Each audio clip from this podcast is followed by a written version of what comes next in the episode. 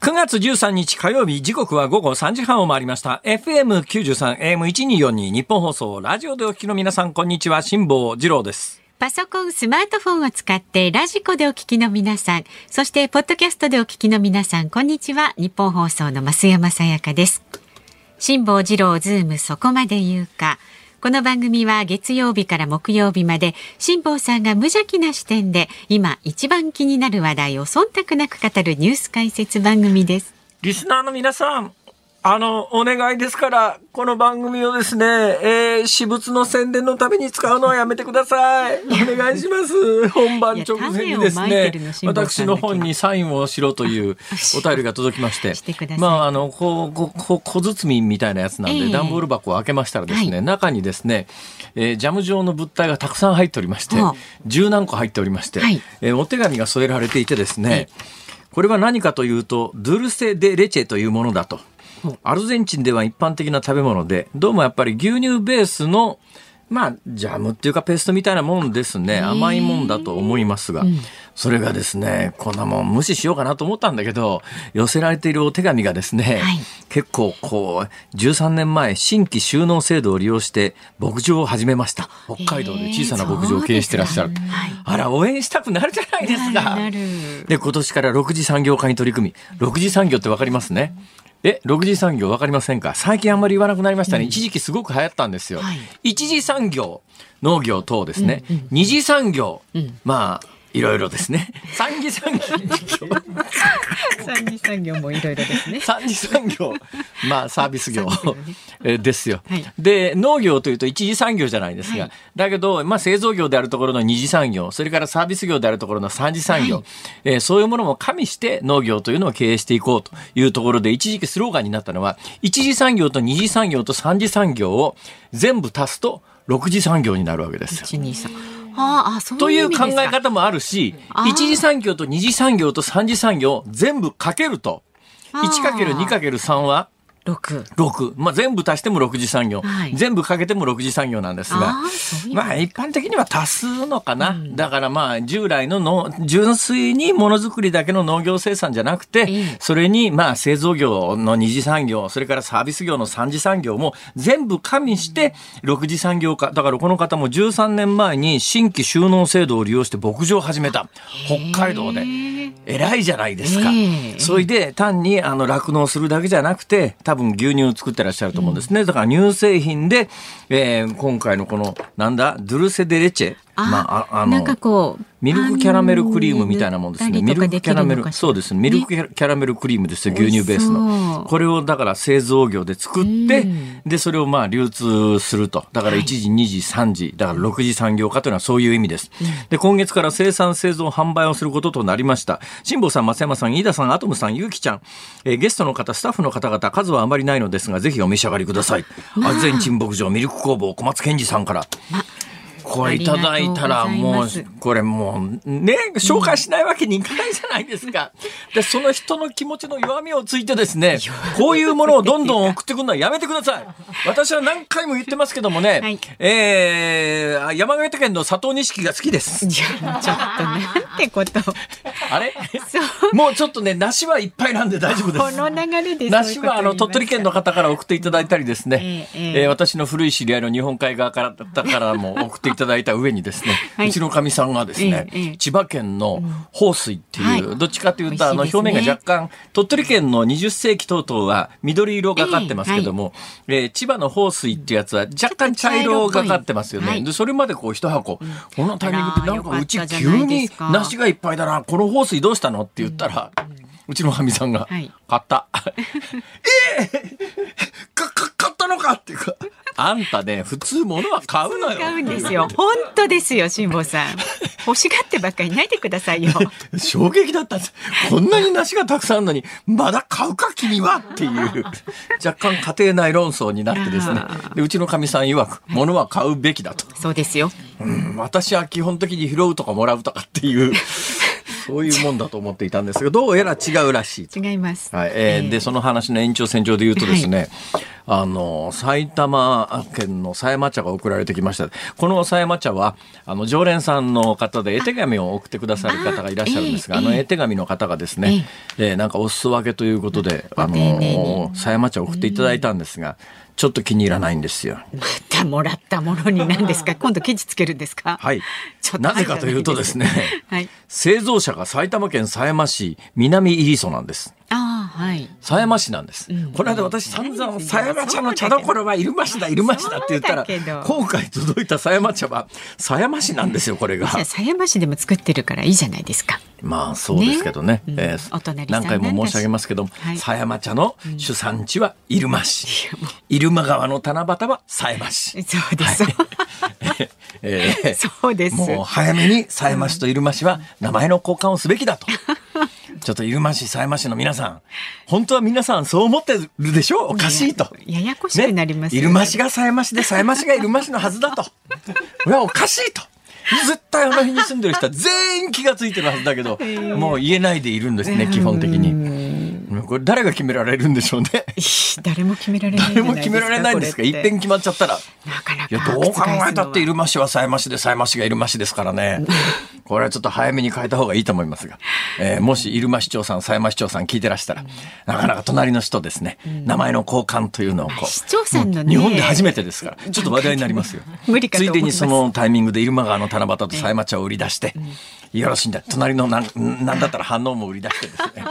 反応は別の詩ですけど。そうですよ。そんなことはどうでもいいやもう。はい。あの、はい、これを聞きになってもね、別にあの物は送らないで結構ですからね。そうです。はい、あのもう頼むからね。私あの気がちっちゃいもんですから、こうやって物を送ってこられると、どうしたって紹介しなきゃいけないというなんかものすごいこうあの圧迫感というか、うん、えー、そういうのにさらされますので、うん、私の魂の平安のためにもですね、うん、ぜひ物を送るのはやめてください。もう梨はいっぱいですから。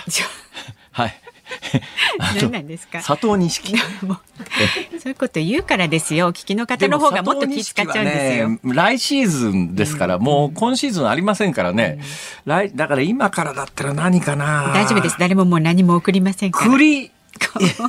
拾ってください自分でどっか行って。北海道はバター。バター作ってください自分で。バター作ったことあるんですよ私。あ私もありますあります。バター。牧場で。バター。私ねバター、あのねバターの作り方してたんですよ。バターを要するにシャカシャカペットボトルに入れてシャカシャカずっとってるとあの乳脂肪分が分離されて固まってバターになるというのは知ってたんですが作ったことはなかったんですである時日本でバター不足っていうのが数年前にあって数年前にバター不足に行ってなになってスーパーに行ってもバター売ってくれないと、これ自分で作ってもいいんじゃないかと思って、それで、あの、生クリームというのとか、牛乳とかというのと、で、原価計算したら、とてもじゃないけども、末端の小売店で牛乳や生クリームを買って自分でバターを作るのは採算ベースに合わないと。大変ですよね。当時かなりバターの値段は上がっていたけども、うん、それでもやっぱり自分で作るととてもじゃないけど、バターなんか採算に合わないよなと思っていたら、ええこの話はちらっとしたことがありますが、アメリカで1週間、太平洋横断で2ヶ月かけてアメリカに行って、はいはい、アメリカに帰るとき、はい、帰るときにですね、アメリカの牛乳ってガロンって言ってでっかいんです、器が。だからあれ、1ガロンだからな、相当ある。日本のペットボトルの牛乳の3倍、4倍ぐらいの入れ物に、プラスチックの容器に入ってるんですね。あれを買って、で、ちょっとずつ、はいコーンフレークにかけて朝食べてたんだけども、はい、冷蔵庫が機能しないんで、冷蔵庫使おうと思うと電力がいりますから、船の上では電力が得られないので、もうとにかく腐ったら終わりなんで、腐る前に使い切ろうと思ったら、1週間ぐらいで、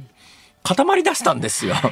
ほいで、あれ？腐ったかな？と思って、舐めてみたら、腐ってないんですね。あれ？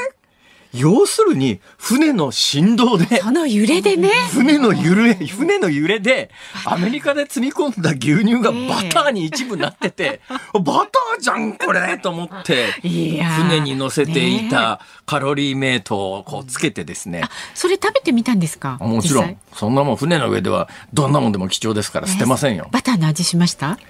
うん。あのね塩分入ってないんでね無塩バターってやつなんで、はいはいはい、普通に我々が食べるバターって塩分が入ってて味が整ってますけども、うん。ねうん、だからあそこから、まあ、無塩バターってお菓子作り用に売ってますけども、はい、だから無塩バターですよ。だまあうまいかどうかって言われりゃうんお海道の土産物屋で売ってるバターの方が絶対うまいんだけど。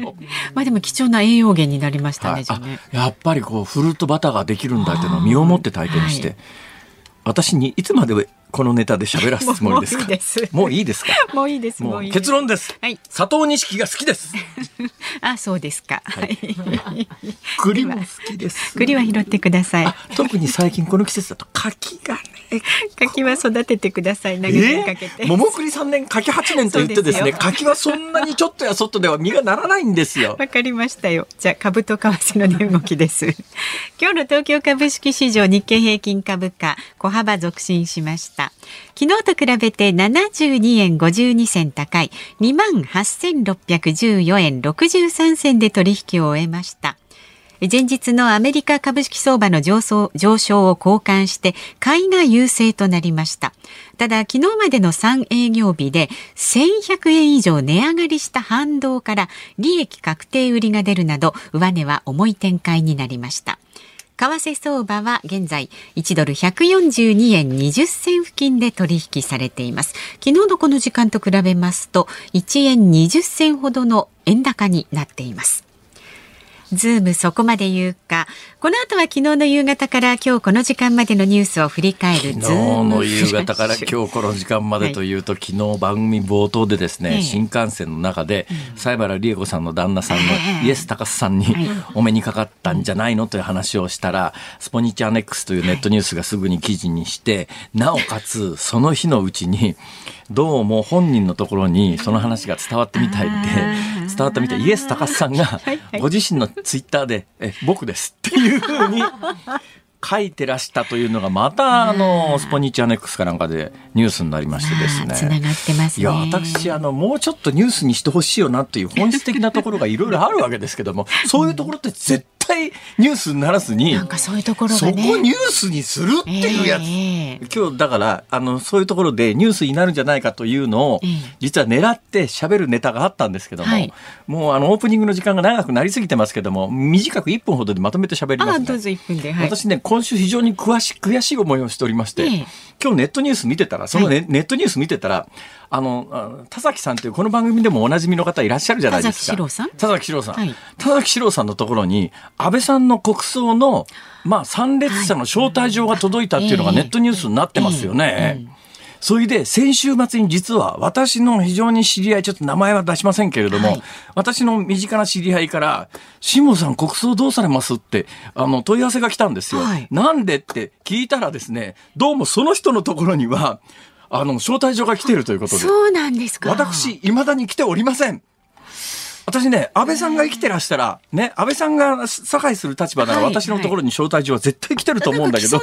そうでしょ？はいはい今回完全無視だわ、岸田さん。それは岸田さんの采配だと来ないっていうなんか。ダメだろ、この政政権は最低だな、本当に。えーああそういうのがありますよね。うんこればっかりはまあね。まあ、この間関西でやってるローカル番組で国葬にあんまりポジティブな発言をしなかったんできっとそのあたりが伝わっちゃったかなと。そこですかだからねね。結構細かく見てますよ政府も。はい、だからそれぞれの人間がどういうスタンスで、さあだからあの今回あの招待状の、はい。えー締め切りの日を改ざんしてたっていうかあの上からシール貼って直してたっていう話が結構あります。どうしてそういうことになったかというと、はい。おそらく招待状を出して予定の6000人に達しなかったんで招待客の招待客っていうか参列者の招待状を出す範囲を広げていってだから締め切り過ぎちゃって届くような人たちはだから後から招待されたような人たちっていうのがいるはずでだからそうすると参列者の出欠の欄のところの,、はいあの締め切り日が改ざんされてるっていう話になってて。もうちょっと待てば来るんじゃないですか？え？え？なんかね、すごく、すごくなんかね、もう口には出して言わないけれども、ちょっと悔しい。言ってますけど。なんで無視しやがってくそと。周りでねもらった方いると。あの安倍さんの死を悼む思いは人語に落ちないつもりなのに、なんで俺のとこに招待状持ってこねえんだよって、ちょっとは思ってるんだけど、口には出しません。はい。多分ネットニュースになるかと。そうかな。この後は、えっ、と、ズームフラッシュをお送りした後にですね、4時台のご紹介です。4時台は、えー診療期間が短縮、今、コロナ政権に、コロナ療養期間が短縮ですね。今、コロナ政策に求められる課題はということで、感染症がご専門の元厚生労働省医系技官の木村盛夫さんにお話を伺っていきます。で、5時台に取り上げるのは、シダックスの給食事業争奪戦にというニュースにズームします。今日も番組ではラジオの前のあなたからのご意見お待ちしております。メールは zoom zoom アットマーク 1242.com 番組を聞いての感想はツイッターでもつぶやいてください。ハッシュタグ漢字で辛坊治郎、カタカナでズーム、ハッシュタグ辛坊治郎ズームでつぶやいてください。さあ、今日もお送りいたしますが、ズームオンミュージックリクエストのお題いかがいたしますか？うんちょっとざらつくのでいいですか？えー、まさか自分だけ何かの招待状が来なかった時に聞きたい曲。自分だけ何かなんかほら結婚式のなんかでも、はい、なんかみんな来て俺だけ来てねえぞみたいなことが、えー、ほら、ねうん、逆に、あのそれを知ってる、うん、あの招待状が来た人が気まずいんですよ。ね、おいなんかああいつ来てないらしい。おいちょっと、ね、あいつの前ではこのちょっと結婚式の話もやめとこうぜみたいな、そういうなんか微妙な人間関係の圧力を呼びますよねこういうのって。あるあるあるだけど大体お葬式っていうのはだけどそういうのと違ってあのお祝い事って招待状がないといけないけれども、えー、あの武祝儀というやつは招待状がなくてもいけるので、うんね、通常そういうもんで、ね、だからあのこれもあのある有名な政治家の発言なんですけども、うん、とにかく葬式は全部行くと。なんでかというと結婚式は招待状がないといけないけれども、はい、お葬式というのは招待状がなくてもいけるもんだからそういうのは言っとくんだって言ったある政治家が私の周りにいましたけどもその点でいうと今回のなんか参列者のなんかこう、うんまあいいやもう。もう今ね4回目ぐらいですからねこうおっしゃるのよっぽどなのかとも思いますが、えっ、とズームアットマーク一二四二ドットコムまでなぜその曲を選んだのか理由も添えて送ってください。この後はズームフラッシュです。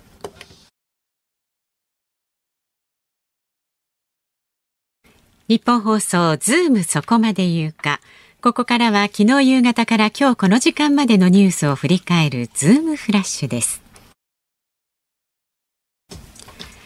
ウクライナのゼレンスキー大統領は昨日の演説で9月に入り東部と南部で合わせて6000平方キロを超える領土を解放したと述べました。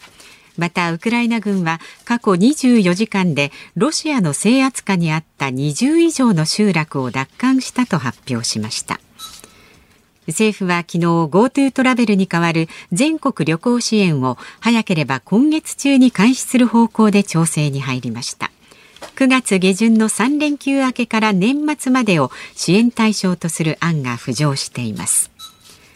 日銀が新型コロナウイルスの感染拡大に対応した中小企業向けの資金繰り支援策を期限通り9月末で終了する方向で検討していることが昨日分かりました。経済活動の本格的な再開で資金難が解消されつつあると判断しました。政府は通信や電力といった重要インフラなどに対するサイバー攻撃への防衛強化で攻撃の探知や発信元の特定を行う積極的サイバー防御の体制を導入する方向で検討に入ったと読売新聞が報じました。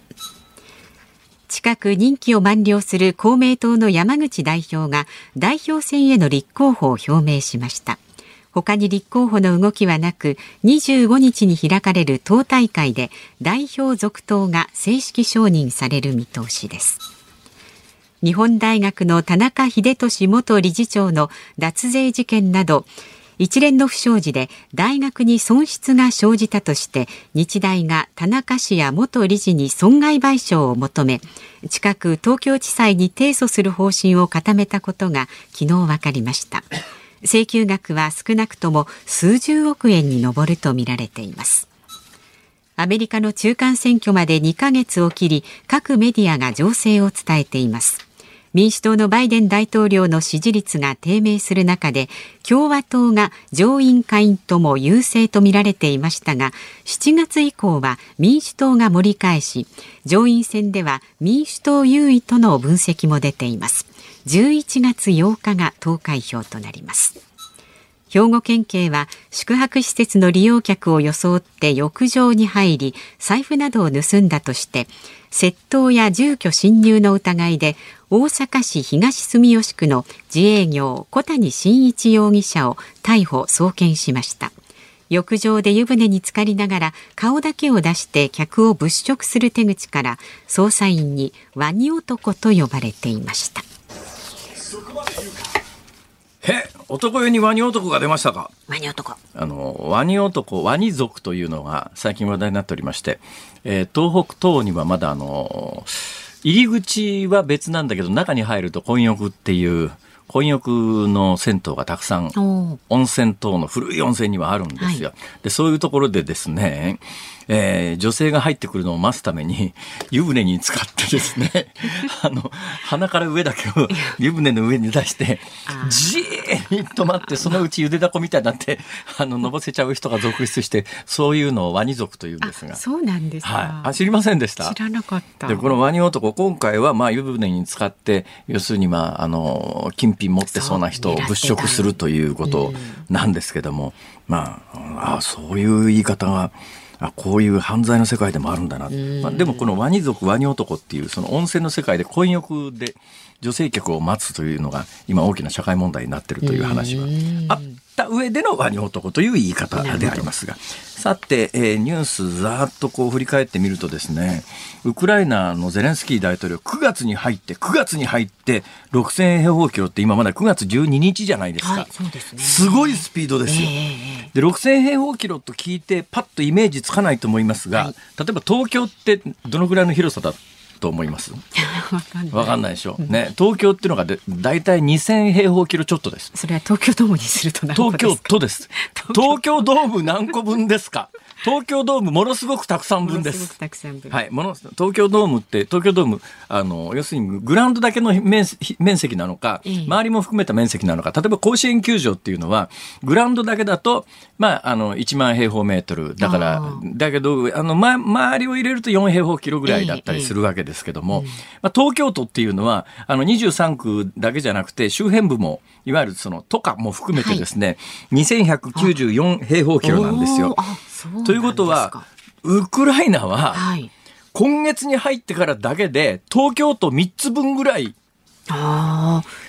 12日間ぐらいで。はいはい。だから、もう、あの、簡単に言うと、ロシア総崩れに入っちゃってると。えー、ただまあそこから先なかなかね、えー、あの全部を国境線まで押し戻すのは大変だと思いますけれども、はい、今もう完全にあの選曲が今月に入って逆転してるよねっていう、そういう感じです。あ今、隣の鍋谷君が、えー、即座に計算してくれましたが、東京都は、えー、東京ドーム12万8328個分です。なるほど。余計わかんねえよ、そんなもん。さ て、はい、えー、GoTo に関してですね、えー、GoTo をそろそろ始めるぞというのと、それからあの外国人、10月からあの外国人、日本に入ってくる観光客は人数制限やめるぞ、はい、すごい勢いでインバウンド入ってきますよ。そうですかね。今、円安だから。えー、で、その上ですね、今、今まで外人の間では、日本旅行は高くつくからやめとこうねって、うん、日本旅行に行くと、まあ、アジアなんかすごく安く行けるのに、うん、日本だけは別格で日本だと高いよねっていう一般的なイメージがあったんですが、はい。そのイメージがひっくり返って今日本むっちゃ安ってことになってる。んですですよね。で未だにね日本高いっていうイメージを引きずってる人たちが欧米にはいるんだなと思ったのが見ました？ブラピの最新映画。あまだ見てないブレット・トレインっていうですね、まあ、伊坂幸太郎の原作の、はい、まあ、架空の新幹線の中で起きる、まあまあ、抗争事件みたいなもんなんですが、主人公ブラピなんですけど、その中で、あの、車内販売が来て、車内販売のお姉さんが、はい、えー、炭酸水1本売るのに、1000円ですって言うんです。そうすると、外人がびっくらこいて、おい、10本ともするぞ！みたいな。あ、そういう設定になってるそういう、ちょっとネタバレでごめんなさいなんですが、そういうシーンがあってですね、あ、まだあの、日本ってすごい高いイメージを持ってる人たちがいる時代に、まあ多分企画構想されたんだろうなっていうのがよくわかるんですが、今もそういう人たちが日本に来ると、安っだから今年のインバウンド大変なことになりますよ、秋から。ズームフラッシュでした。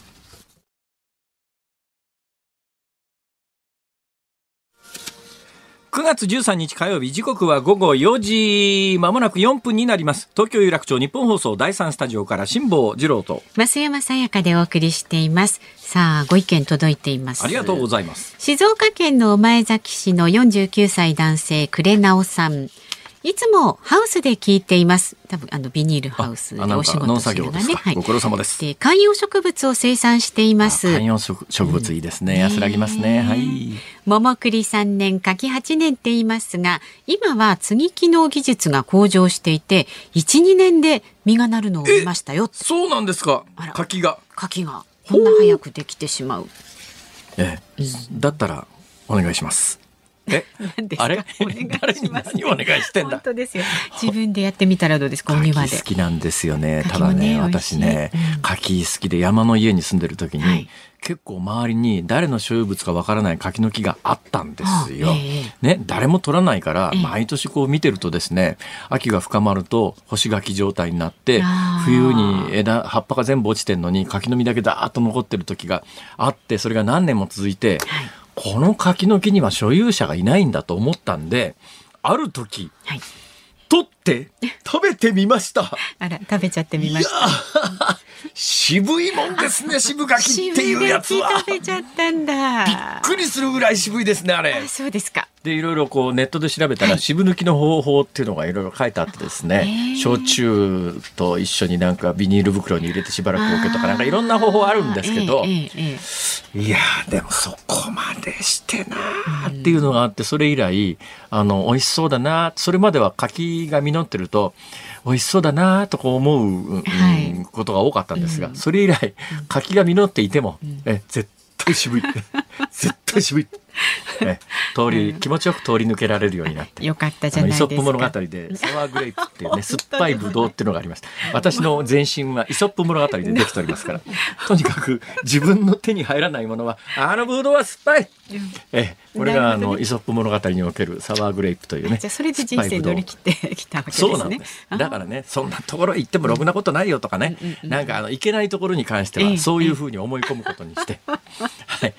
自分を納得させると。いいんじゃないですその技だけはね、うえ幼稚園の時に読んだイソップ物語ですっかり身についておりますから。脈々とそれが、大丈夫ですよ。はい。どんな困難に遭遇しても。はい。そうじゃなきゃ太平洋渡りませんから、それとこれとは違うような気がするけど、まあいいか。はい。まだまだご意見お待ちしております。メールは z o o m zoom アットマーク一二四二ドットコム。番組を聞いての感想はハッシュタグ辛坊治郎ズームでもつぶやいてください。甘い柿はうまいですよね。美味しい。でもどうやらあの市場に出回ってる柿の相当数は渋柿を渋抜きしたものらしいですよ。あ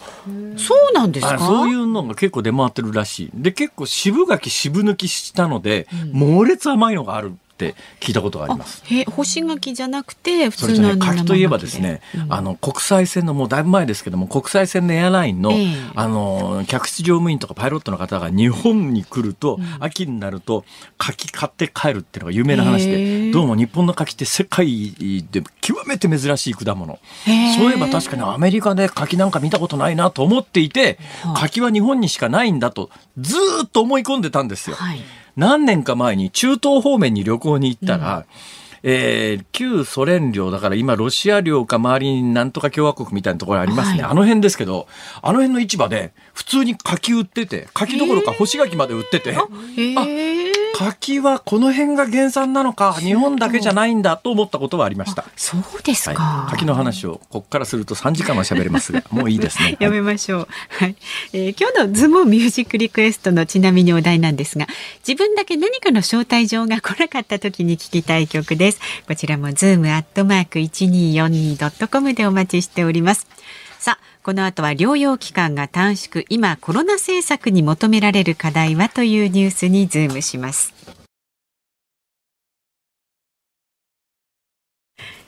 日本放送ズームそこまで言うか。この時間取り上げる話題はこちらです。療養期間が短縮今コロナ政策に求められる課題は。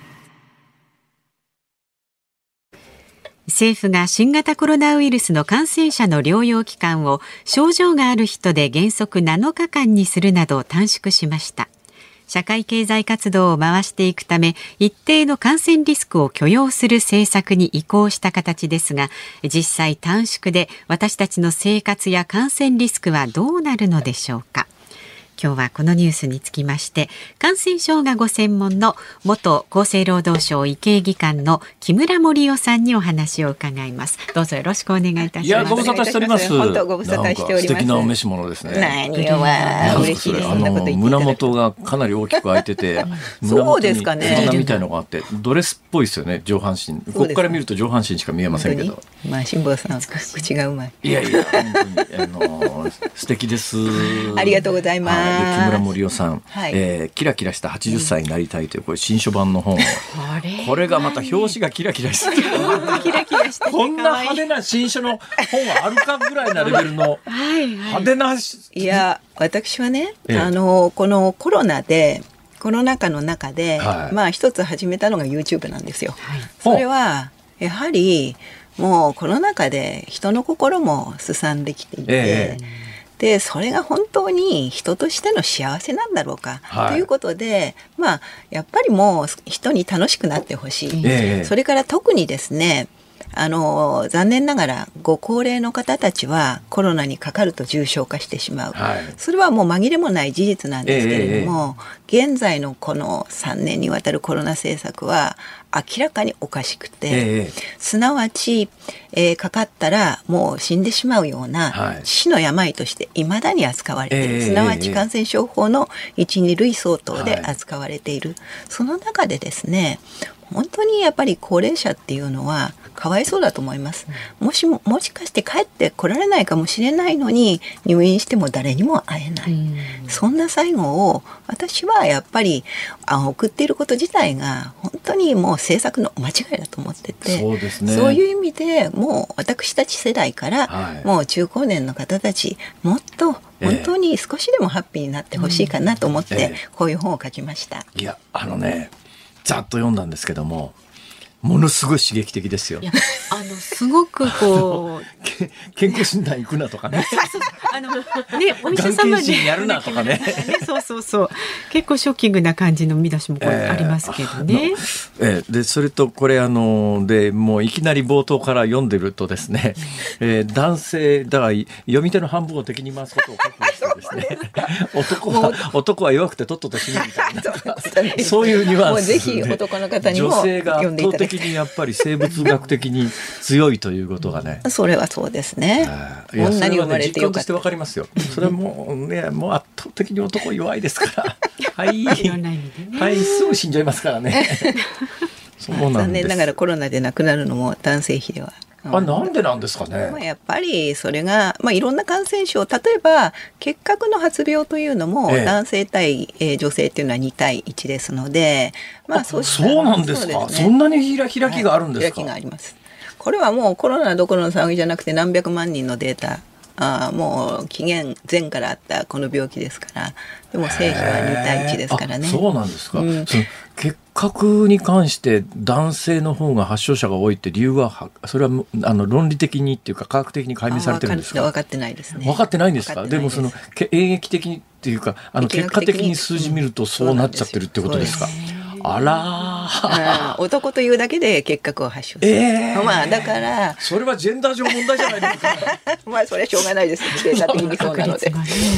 ああそうですか。はい。いやでまあ一応あの一応っていうかコロナで いろいろ聞くことになっておりましてですね、はいはい、さっきのあのニュースの中にもあったんですが、うん、全数把握をなんかやめて重症者だけあのあのハーシスに入力するって言うんですけども、うん、これなんかいい意味があるんですか？この行為。そもそもねあの全数把握というのは何のためにやってきたかというと、はい、いわゆる、えー、感染症法の一二類相当にあるから、ええ、まあ感染者を把握して隔離するというポリシーのもとにやってきたわけですから、はい、明らかにこれはナンセンスなわけですよ。そうですね。ここまでだって石を投げれば患者に当たる 当たるぐらい広がってる病気で、もうだって保健所だってお医者さんだって感染者全員後追いできてて、そこから先の感染防護ができてるかっていうと、そんなことできてない状況の中でこれ全数把握意味がないですよね。そうですね。それに何よりも私はこれはもうあの政治の問題だと思っているんですけれども、えー、私たちのあの周りにはたくさんの病気があります。はい、でこのコロナっていう感染症だけじゃなくて、えー、まあがんもあれば心臓疾患もあれば脳血管障害もあるわけです。それから精神疾患もあるわけですよ。はいえー、その中でこのコロナという感染症だけをゼロにするということによってまあ残念ながら自殺者は増えてきましたし、はい、それから今後増えるでしょうしそしてえー、他の病気で亡くなる方も増えてくる。こうしたですね、一つの病気だけを抑えようというやり方っていうのは、とてもですね、こあの政治家がやるべきこととは思えない。すなわち政治がやることっていうのは、どういうふうにバランスをとったら国民が幸せになるか。ということをあるいは国益がどうなるかということを考えて舵取りをするのが政治家の責任なわけですよ。ところが私が少なくとも番組等でご一緒している政治家はいや私たちは別に強制してるわけじゃないんです。お願いしているんですと。こういう言い方で全て言ってきやってきた。これが私たち国民に対する、まあ、国民の生活が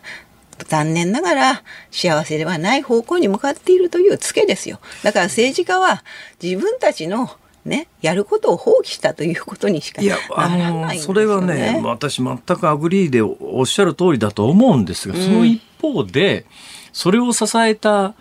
多くのいわゆるテレビに出てらっしゃる専門家という皆さんがいるじゃないですか。そうですね。あの人たちはどうなんですか？私は許せないです。少なくともですよ。ええ、医療というのは人の人を幸せにするためにあるものです、はい、ところがですよ彼らたちは煽りまくって、ええ、コロナだけを抑えればハッピーみたいなことを言ったわけです、はい、これと政治家っていうのは全く同じ。すなわちあの医師であ医師の仕事あるいは政治家の仕事というのは国民の幸せを考えることですよ。医療っていうのは人の幸せのためにあるものなんですか？ら、はい、それを全く責任、またこれも責任放棄して、自分たちの何か利益になるのかもしれないけど、コロナ怖い、コロナ怖いと煽りまくって、その影響を受けてビビりまくって何の決定もできなかった政治家たち。もうこれ、この2社には本当に私は憤りしか感じます。そうですね。あの、ごくごく初期においてこの病気がどんな病気だか分かんなかった時には、まあある程度以上の警戒をする必要があって、うんはい、まあ当初感染症一類二類が妥当だったのかどうなのかっていう議論は当然あろうかと思います。その時に、まあ例えば、エボラぐらいのあの致死率があるとか、それから狂犬病ぐらいの恐ろしい病気だとかっていうことならば、やっぱ相当、まあ、ココアっていうあの感染した人の追跡システムも含めてね、はいハーシスも含めて、あの有効だったかもまあ、有効だったかどうかともかくとして、まあ、そういうシステムを構築することに論理的意味があったのかもしれないけれども、何ヶ月間が経った時に日本で、いや、それは狂犬病とかエボラとかとは全然違うだろうっていうのが見えてきた段階で、あの、方針を決め直すべきタイミングはあったはずなのに2年半も変わらなかったですね。何度もありました。それを結局、えー、責任取りたくない。誰かに、えー、非難されたくない。という、この保身のみで、まあいろんな政治決定がされないで今に至っているというのがそうですね今に至っているですよねそれで、えー、まあ欧米特にまあ例えばイギリスなんかそう半年ぐらい前からかなり大きく舵を切ってるのに日本は舵の切り方がまあ中国ほどではないにしても異様に遅いのはどういうことなんですかねこれは。まあ中国っていうのはまさにゼロコロナポリシーを貫いている、まあ、出口戦略が見えないにしても唯一の国ですよね。えー、で日本は精神的にはゼロコロナポリシーですよね。はい、ただやってることは抑えあの感染者が増えたら抑えてで、えー、少し収まったら緩めるってやり方をしてきて、はい、で各国あの欧米諸国も最初はこれをやってきたわけですけれども、えー、結局途中でですねこれをやってもほとんど何もやらなかったスウェーデンの結果と変わらなかったということに気がついたからやめたわけですよ。ね、それをやったところで社会経済が持たないと。はい、でそのために自殺者が増えたりあるいはもう違う病気で亡くなる方が増える。これは国益に合わないだろうと政治判断がされたのに、ね、私がやっぱりあのあのやっぱり着目してるのは、うん、出生率が異様に落ちちゃってってますから。そうですよ。だからコロナで亡くなった人の数よりも生まれてこなかった赤ちゃんの数の方が桁違いに大きいので日本の将来を考えるとこっちの方が影響大きいですよね。そうです、まあ、だからもちろんですよ。私たちは高齢者の方々に一生懸命そのあの治療を施すっていうのも必要ですけれども、えー、逆に生まれなかった命っていうのはどうなんですか、はい、それからもう一つやっぱり今のうちに見直さなければならないのは私たちは全力でで高齢者のまあ、生活幸せ命を救うという義務はありますが果たしてじゃあ高齢者すべてに人工呼吸器をつなぐあるいはエクモを装着することが本当に高齢の方たちって？いうのは私あの実はコロナ前から知ってはいたんですけど、うん、私その時のガイドラインで言うと確かね68かなんかなんか一定年齢があって、うん、エクモっていう要するに血液を体外に出して、うん、えー、酸素と二酸化炭素を無理やり交換機械的に交換をして体内に戻すというのは患者にとっても非常に負担が大きいのでまずその治療をやると復活する可能性がある一定年齢を上限とした人たちに使うっていう原則があったはずなのに、はい、コロナになってからまあ80でも90でも家族が求めたらエクモ使うっていう。そうですこれで結局高齢者に人工呼吸器とつないだ時の予後っていうのは明らかに悪いというデータがあります。えー、でもしも、まあ、あの人工呼吸器エクモから離脱したとしてもですね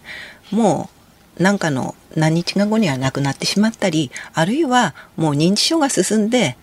もうね人の顔もわからなくなってるこんな悲しい最後を超高齢化社会30%程度が高齢者の日本の中でどれだけの人が望むのかこうした議論を今私たちはやらなきゃならないことだと思います。そうですね、うん、まあうんだ結局のところ社会のシステムがその高齢者80歳90歳のご高齢の方の面倒を見るということを前提に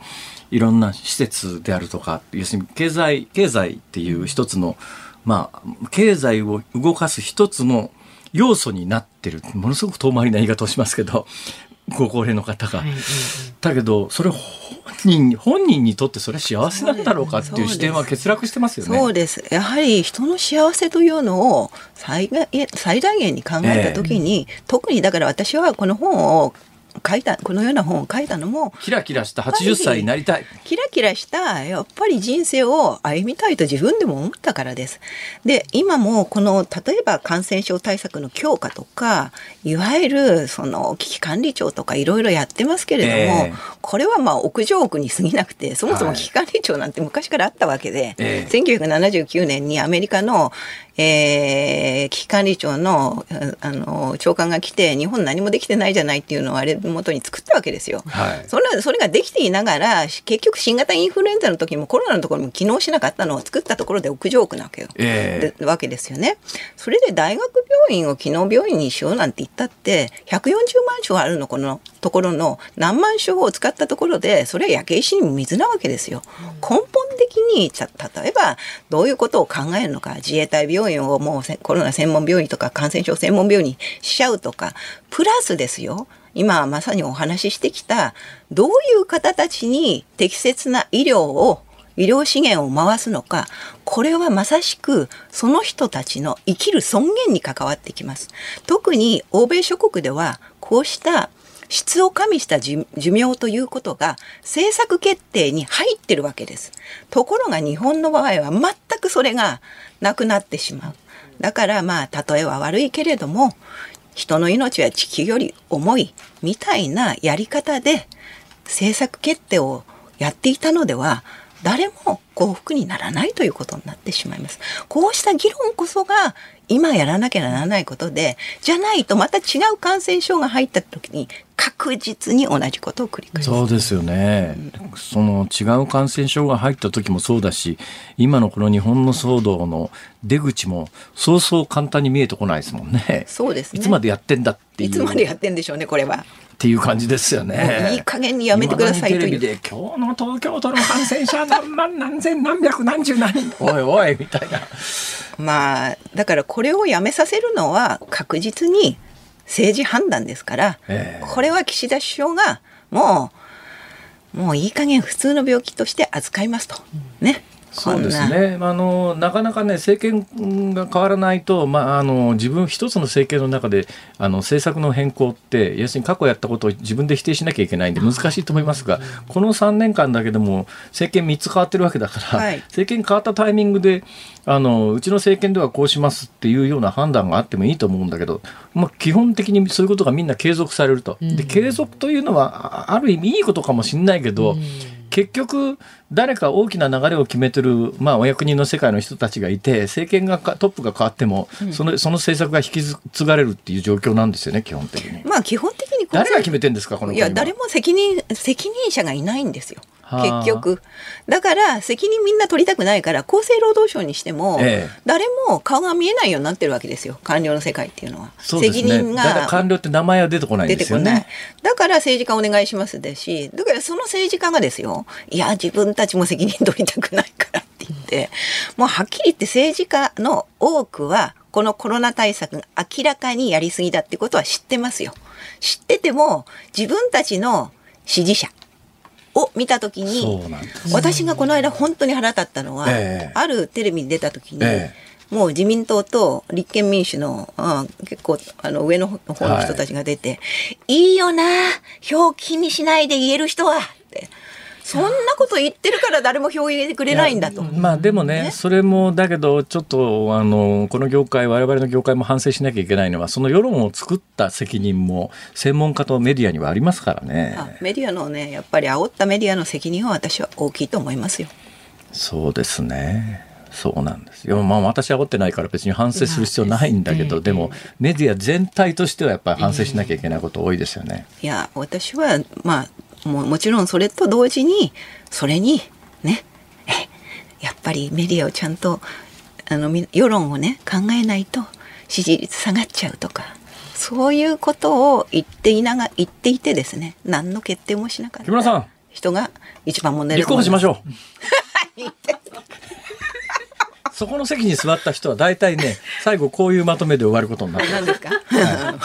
い、それは辛坊さんのまとめですね。ええー、もうそういやそうしましょうよ。もうだからね、そうやってちょっとずつあの変わっていかないと変わらないさこの国は。いやでもね、だ本当辛坊さんみたいな人が変えてほしいですよ。いや僕は無理です。ね。僕は傍観者です 僕は子供の時から傍観者ですから。ね。はい。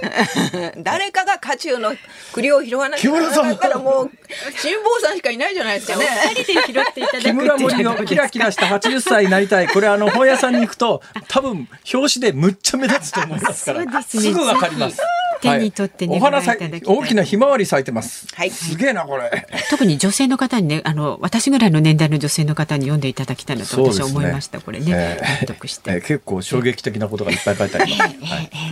ぜひ読んでください。時間になってしまいました。時間です、はい、今日のゲストは元厚生労働省医系技官の木村盛世さんでした。どうもありがとうございました。ズーニッポン放送辛坊治郎ズームそこまで言うかをポッドキャスト YouTube でお聞きのあなた。いつもどうもありがとうございます。ニッポン放送の増山さやかです。お聞きの内容は配信用に編集したものです。辛坊治郎ズームそこまで言うかはラジオ局ニッポン放送で月曜日から木曜日午後3時半から毎日生放送でお送りしています。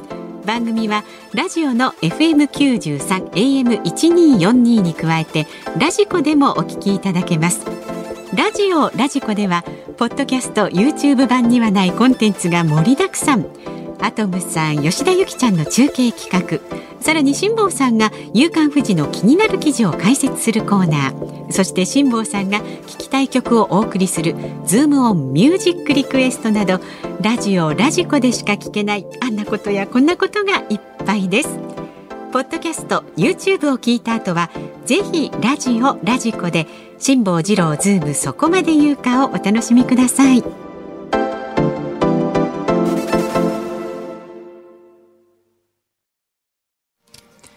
9月13日火曜日時刻は午後5時を回りました。辛坊治郎です。日本放送の増山さやかです。さあこの時間はズームミュージックリクエストご紹介していきます、はい、今日のお題は自分だけ何かの招待状が来なかった時に聞きたい曲なんですその前にですね、あの冒頭いや大体狙うとネットニュースにならないよねと そんな話をしまして。で最後にちょっとネットニュース狙いでっていうようなことで、うん、えー、申し上げたことがトースポが記事にしてくださったのはいいんですけども、ねはい。辛坊治郎氏見出しがね辛坊治郎氏国葬招待状届かず激怒って書いたんだけど俺別に激怒してねえし。その後本文読むと、はい、別にその激怒っていうくだりはなくて実際事実に基づいて事実に即して記事は出来上がってるんですが、はい、見出しの国葬招待状届かず激怒は違うんじゃないかこれ。見出しの付け方が、聞いた感じにそう聞こえたっていうねちょっと大げさに、ね、ネットニュースってこう見出しパッと見た時に、うんはい、クリックしてもらうように見出しつけるじゃないですか。だからなんか辛抱がね芸人招待状来なくて怒ってんだみたいなんであの、ええ、トースポさんには申し訳ないですが別に激怒してるわけじゃありませんので、まあ、誤解のないように。ところはね差し引いて多分ねご覧になる方もねでもあの取り上げていただいてありがとうございました。はい、えよかったです。では、じゃあそのね、えー、お題なんですけれども、自分だけ何かの招待状が来なかった時に聞きたい曲のリクエスト。まず、潮風坊主さん、はい、荒川区の方。えー辛坊さんに招待状が来ないなんて、そんなバカな、きっと何かの冗談？ってことで、海援隊の冗談冗談。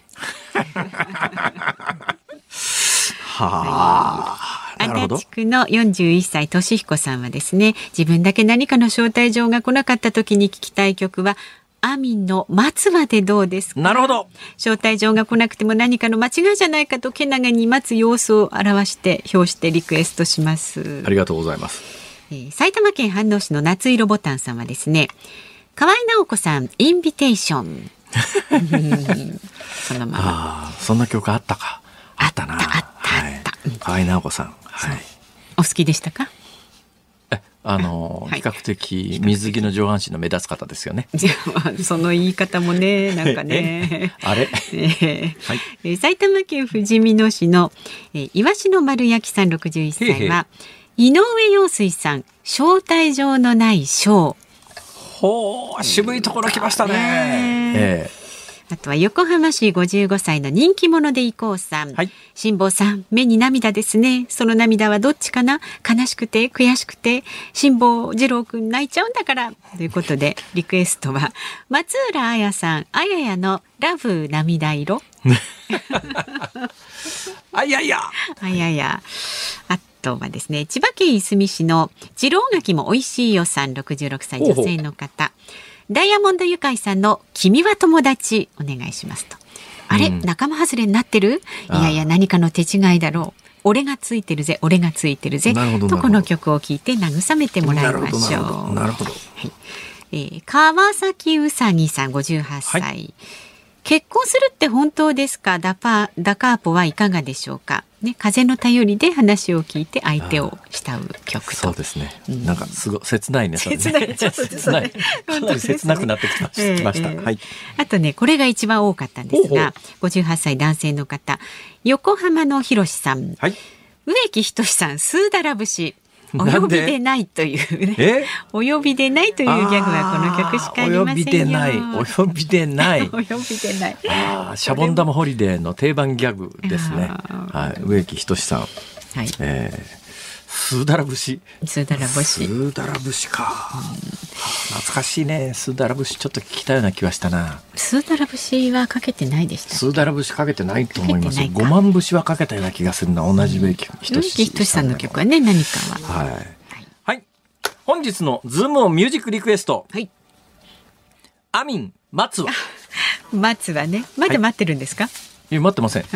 い、だってもう、だってもう締め切りが13日っていうふうにいろんなところでね、あの、書き直した締め切りが13日と報道されてますから。ね、だって今日12日。13日です。13日。今日までだから今日が締め切りですよ。だから最初の締め切りがどうもね、8日だったらしいですよね。そうなんですか。はい。で、そこからどうも、だだけど後から来た人確かにちょっと感じ悪いよね。なんかあの、ね、なんかシール貼ってあったらめくるじゃん。でね ねな、え、なんでシール貼ってあるんだ締め切り13日じゃねえのかと思ってめくってみたら、8日って書いてあってさ、なんだ、俺は二次募集かとか思うよね、これ。かってね。絶対。だから、田崎史郎さん、あんた二次募集だから、みたいな。いや、まあ、そんな意地悪。そんな、悔しいからってそんな嫌がらせしなくてもね。そうですよ、そうですよ。はい、失礼しました。はい、ということで、えー、ご意見はズームアットマーク一二四二ドットコムで、えー、お待ちしております。二十四時間お受けしておりますのでね、ツイッターもハッシュタグ辛坊治郎ズームでつぶやいてください。お待ちしております。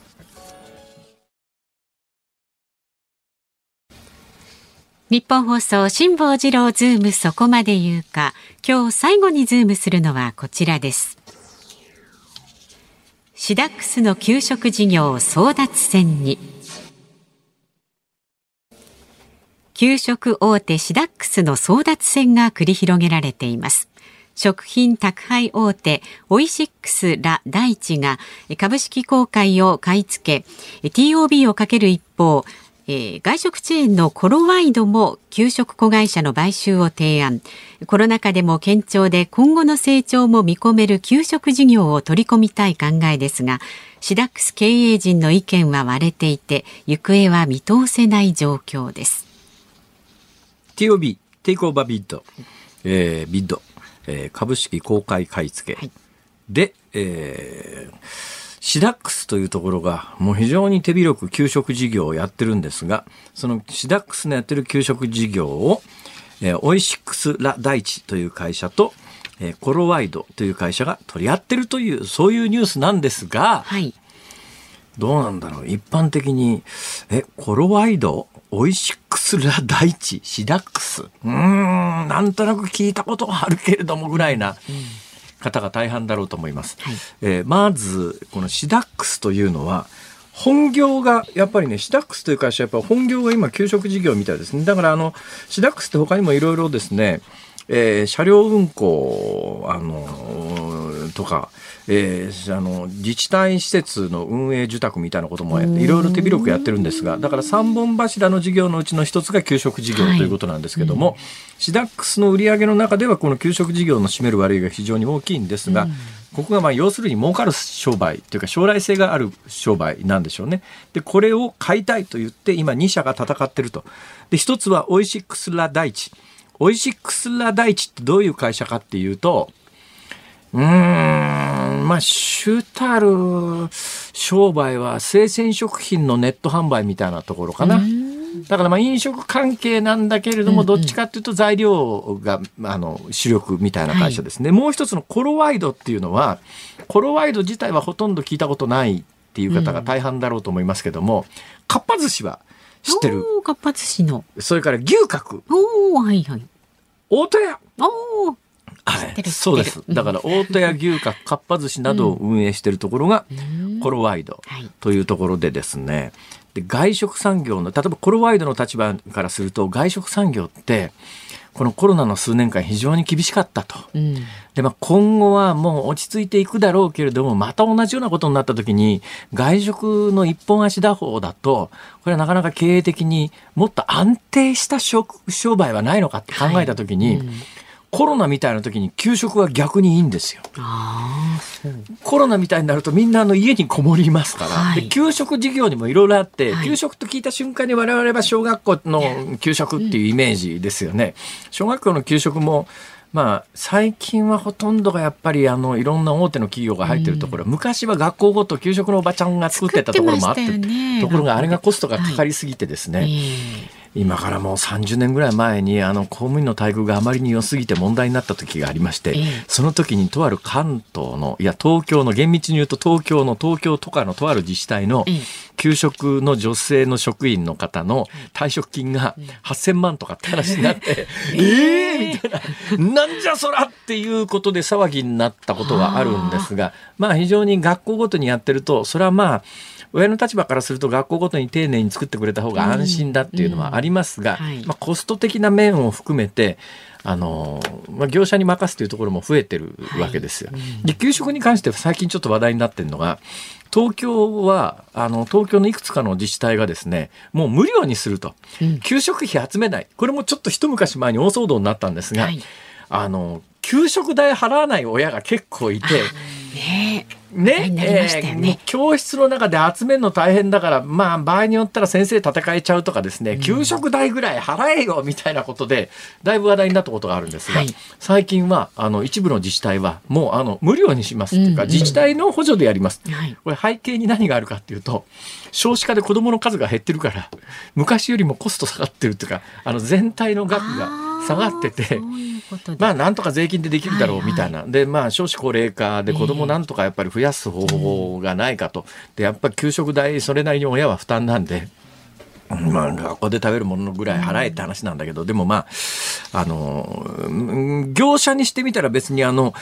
生徒の親が払おうが行政が払おうが、安定確実に入ってきて、コロナみたいな時代でも、外食産業がちょっとなっていう時でも給食は安定してある上に、最近高齢化施設、高齢者施設、ここの給食産業っていうのも結構、やっぱり施設ごとに作るとコストがかかるんで、業者さんが入って大量にあの材料を買い入れてっていう、そういう商売で、給食ってすっげえ将来性があるんじゃないのっていう、それがまあベースにあって今その取り合いになってると。はい、そんな状況ですが。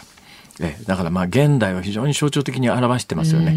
え給食今後やっぱりあの家庭に向けての給食みたいなものも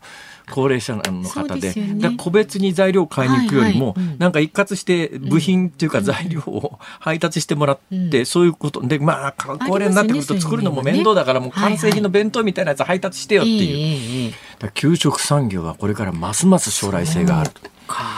だから取り合いになってる。ちなみに TOB っていうのは、まあ、敵対的 TOB と、はい、もう経営者と一体となっている TOB とあってですね、はい、今回2つの会社が取り合ってるんですが、1つの会社はどっちかというと経営者と仲が良くて、うちが買収するわ、じゃあお願いします。ね、いや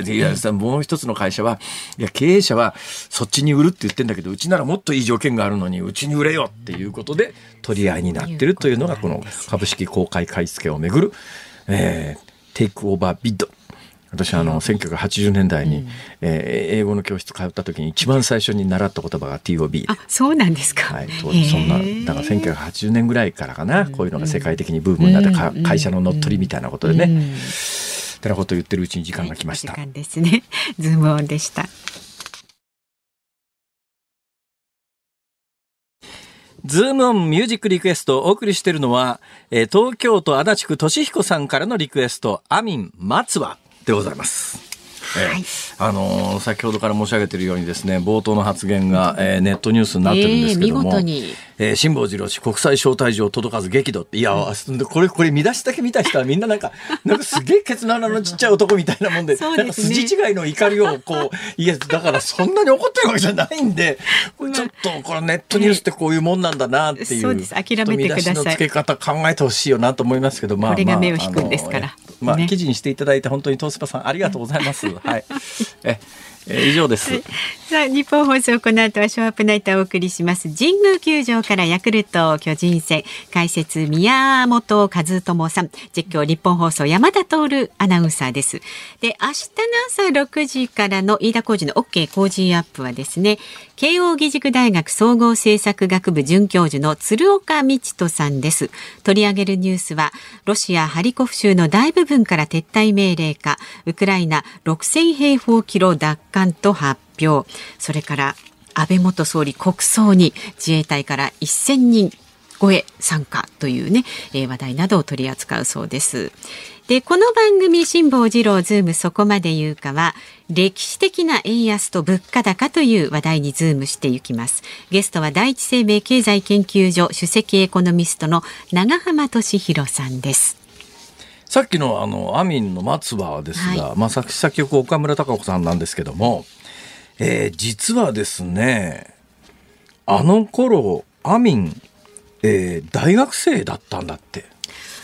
ああそうですか、はい、1982年の7月のリリースで、はいはい、どうもなんかあの卒論みたいなものに追われてて、うん、えー、紅白の記者会見のを欠席したりなんかしてあへえはいまあということでねえー、あのー 激怒してませんから。ネットに、ね、頼みますよ、本当に。ここまでは辛坊治郎と。増山でした。明日もね。